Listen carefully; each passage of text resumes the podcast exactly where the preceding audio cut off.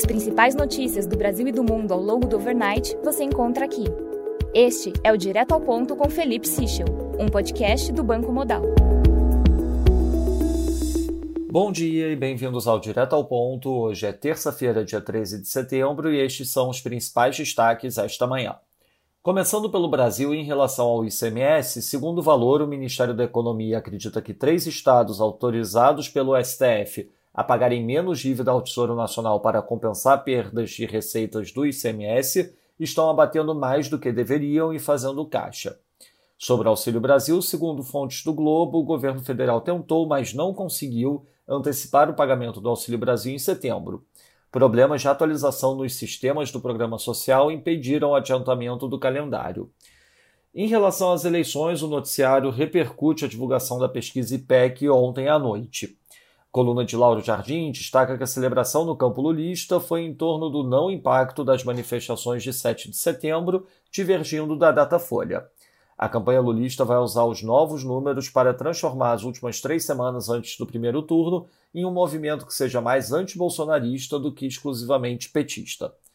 Já o Ministério da Defesa negou ter solicitado permissão de acesso diferenciado em tempo real a dados emitidos pelas urnas eletrônicas a informação de que os militares estavam preparando um esquema de apuração paralela provocou o adiamento de uma reunião marcada para hoje entre o ministro da Defesa e o presidente do TSE. Em sabatina ontem, o ex-presidente Lula voltou a criticar o orçamento secreto e, em acena ao Centrão, afirmou que vai conversar com quem foi eleito para o Congresso. Passando para o setor internacional, no Reino Unido, payroll change de agosto teve leitura de 71 mil, abaixo do esperado 73 mil e da leitura anterior de 77 mil. Já a taxa de desemprego teve leitura de 3,6%, abaixo do esperado 3,8%. Weekly Earnings ex Bonus avançou 5,2%, acima do esperado 5% e da leitura anterior de 4,7%. Na Alemanha, o ZIL Survey de condições correntes em setembro teve leitura de menos 60,5, pior do que o esperado menos 52,2 e pior que a leitura anterior de menos 47,6. Já as expectativas tiveram leitura de menos 61,9, também abaixo do esperado menos 60.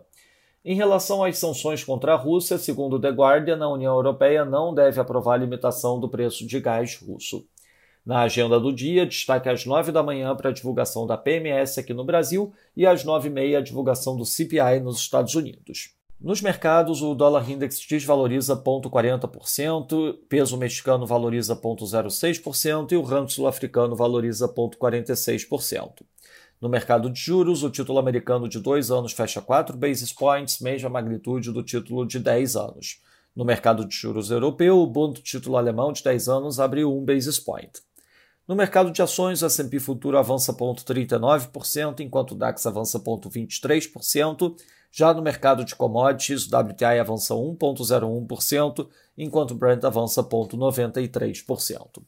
Essas foram as principais notícias do Overnight. Um bom dia a todos. Até o nosso próximo podcast direto ao ponto do Banco Modal amanhã.